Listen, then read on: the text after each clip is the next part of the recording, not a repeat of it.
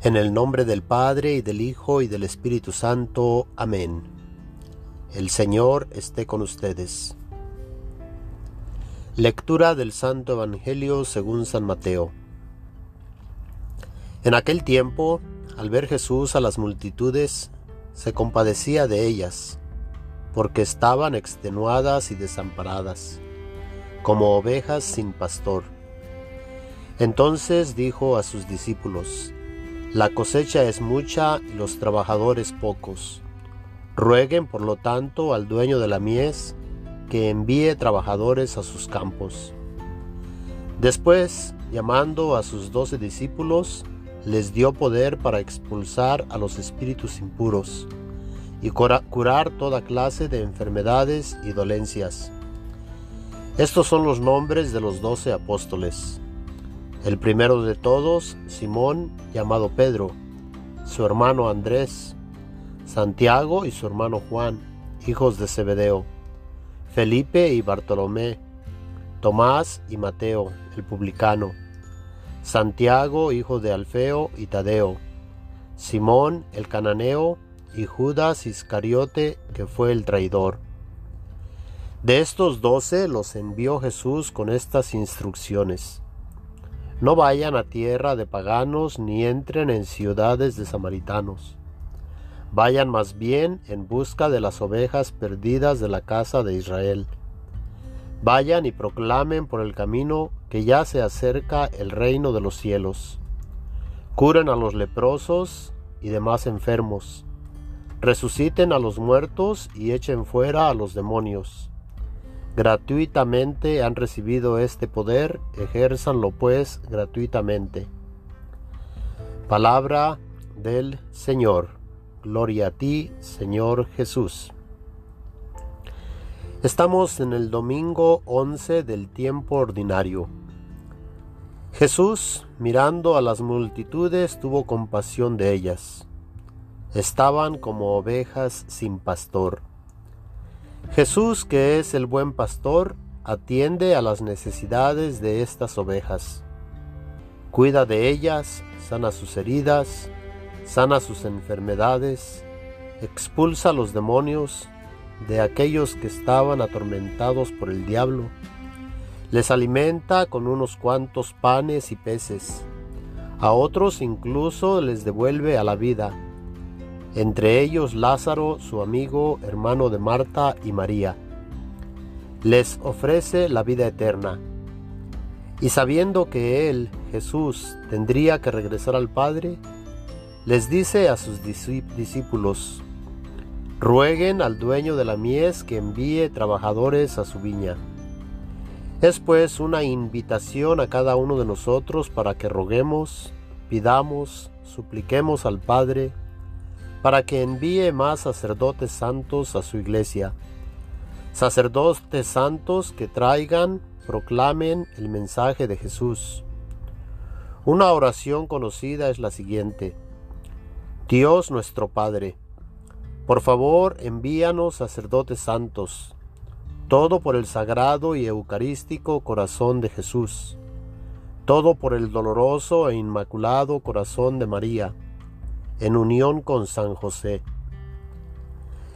Motivemos a nuestros hijos para que se animen a entregar su vida a Dios, que salgan de entre nosotros estos sacerdotes santos.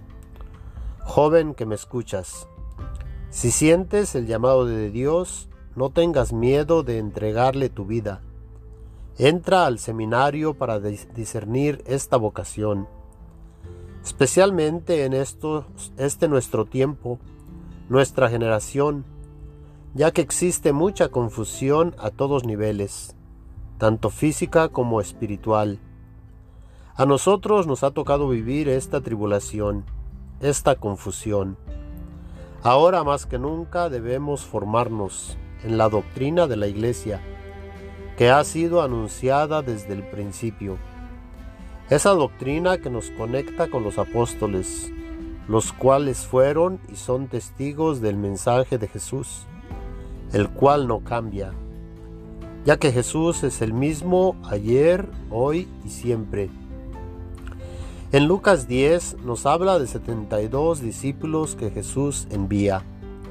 Les dice, vayan, pero sepan que los envío como corderos en medio de lobos. Sanen a los enfermos y digan, el reino de Dios ha llegado a ustedes. Quien les escucha a ustedes, me escucha a mí. Quien les rechaza a ustedes, me rechaza a mí. Y el que me rechaza a mí, rechaza al que me ha enviado. Los setenta y dos discípulos volvieron muy contentos diciendo, Señor, hasta los demonios nos obedecen al invocar tu nombre. Estos discípulos estaban contentos por lo que podían hacer en el nombre de Jesús. De estos setenta y dos discípulos no se nos da los nombres. En días atrás escuchábamos que Jesús comenzó a hablar del pan de vida Hablaba de comer su cuerpo y beber su sangre. Esto para muchos fue muy difícil de entender, de aceptar, y muchos de sus discípulos se apartaron de él. En la actualidad también para nosotros es difícil de entender, de aceptar, y muchos incluso al igual que en aquel entonces nos apartamos de él.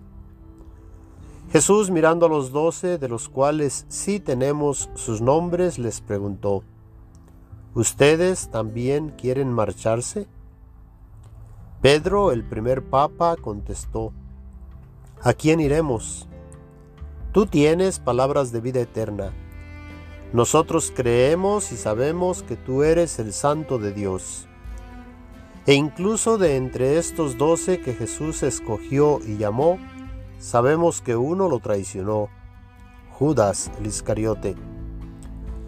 Si escuchamos en la actualidad que algunos pastores dan mensajes equivocados, mensajes que Jesús no enseñó, sepamos que entre las ovejas también hay lobos. Y para estos su misión es destruir a la iglesia. Pero por mucho que intenten no podrán contra ella ya que es el cuerpo de Cristo, y Jesús dio una promesa.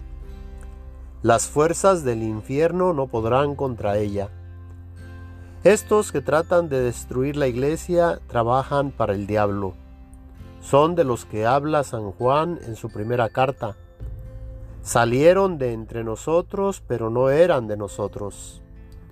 Y al ver que no la pueden destruir desde afuera, algunos se han metido dentro de ella para intentar destruirla desde adentro.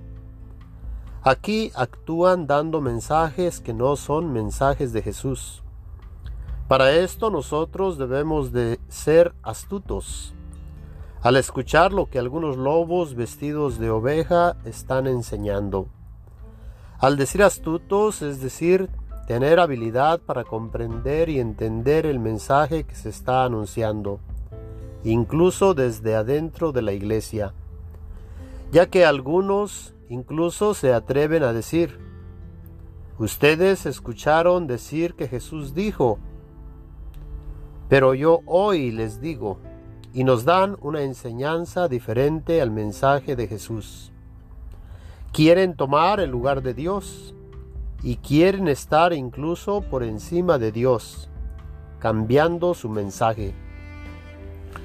Jesús envía a los doce diciendo, no vayan a tierra de paganos, ni entren en ciudades de samaritanos. Vayan en busca de las ovejas perdidas de la casa de Israel. Vayan y proclamen por el camino que ya se acerca el reino de los cielos. En un principio el mensaje era destinado al pueblo de Israel de entre ellos muchos no lo recibieron, pero aquellos que le recibieron les dio la dignidad de llamarse hijos de Dios. Después de resucitado y antes de ascender al cielo, Jesús envía a sus discípulos a todas las naciones, a todos los pueblos, y así llega el mensaje a nosotros que no somos judíos. Jesús nos abre las puertas del cielo y quiere que estemos con Él. Les envía a enseñar todo lo que Él, Jesús, les había enseñado. Y les dice, el que crea y se bautice se salvará, El que se niegue a creer se condenará. En la primera lectura Dios nos habla por medio de Moisés diciendo, Si escuchan mi voz y guardan mi alianza, serán mi especial tesoro entre todos los pueblos. Aunque toda la tierra es mía, ustedes serán para mí un reino de sacerdotes y una nación consagrada. Existe la condición, si escuchamos su voz y guardamos su alianza, seremos su especial tesoro. Por nosotros mismos no podemos, pero Jesús nos deja por medio de su iglesia los sacramentos, que son nuestra ayuda de parte de Dios para poder nosotros hacer su voluntad. Al hacer nuestro esfuerzo podemos proclamar las palabras del Salmo. El Señor es nuestro Dios y nosotros su pueblo. Alabemos pues su santo nombre, sirvámosle con alegría, entremos al templo del Señor a participar del sacrificio que Él Jesús hace por nosotros en la cruz, ya que Él ha venido a ofrecer su vida para que nosotros tengamos vida y vino a morir por nosotros los pecadores y se nos da como alimento. Si estamos ya reconciliados con Dios por la muerte de su Hijo Jesús y nos mantenemos fieles a Él, recibiremos la salvación y al final seremos glorificados con Él. Que María Santísima nos ayude a mantenernos fieles a Jesús. Amén. El Señor esté con ustedes. La bendición de Dios Todopoderoso, Padre, Hijo y Espíritu Santo, descienda y permanezca con todos ustedes. Amén.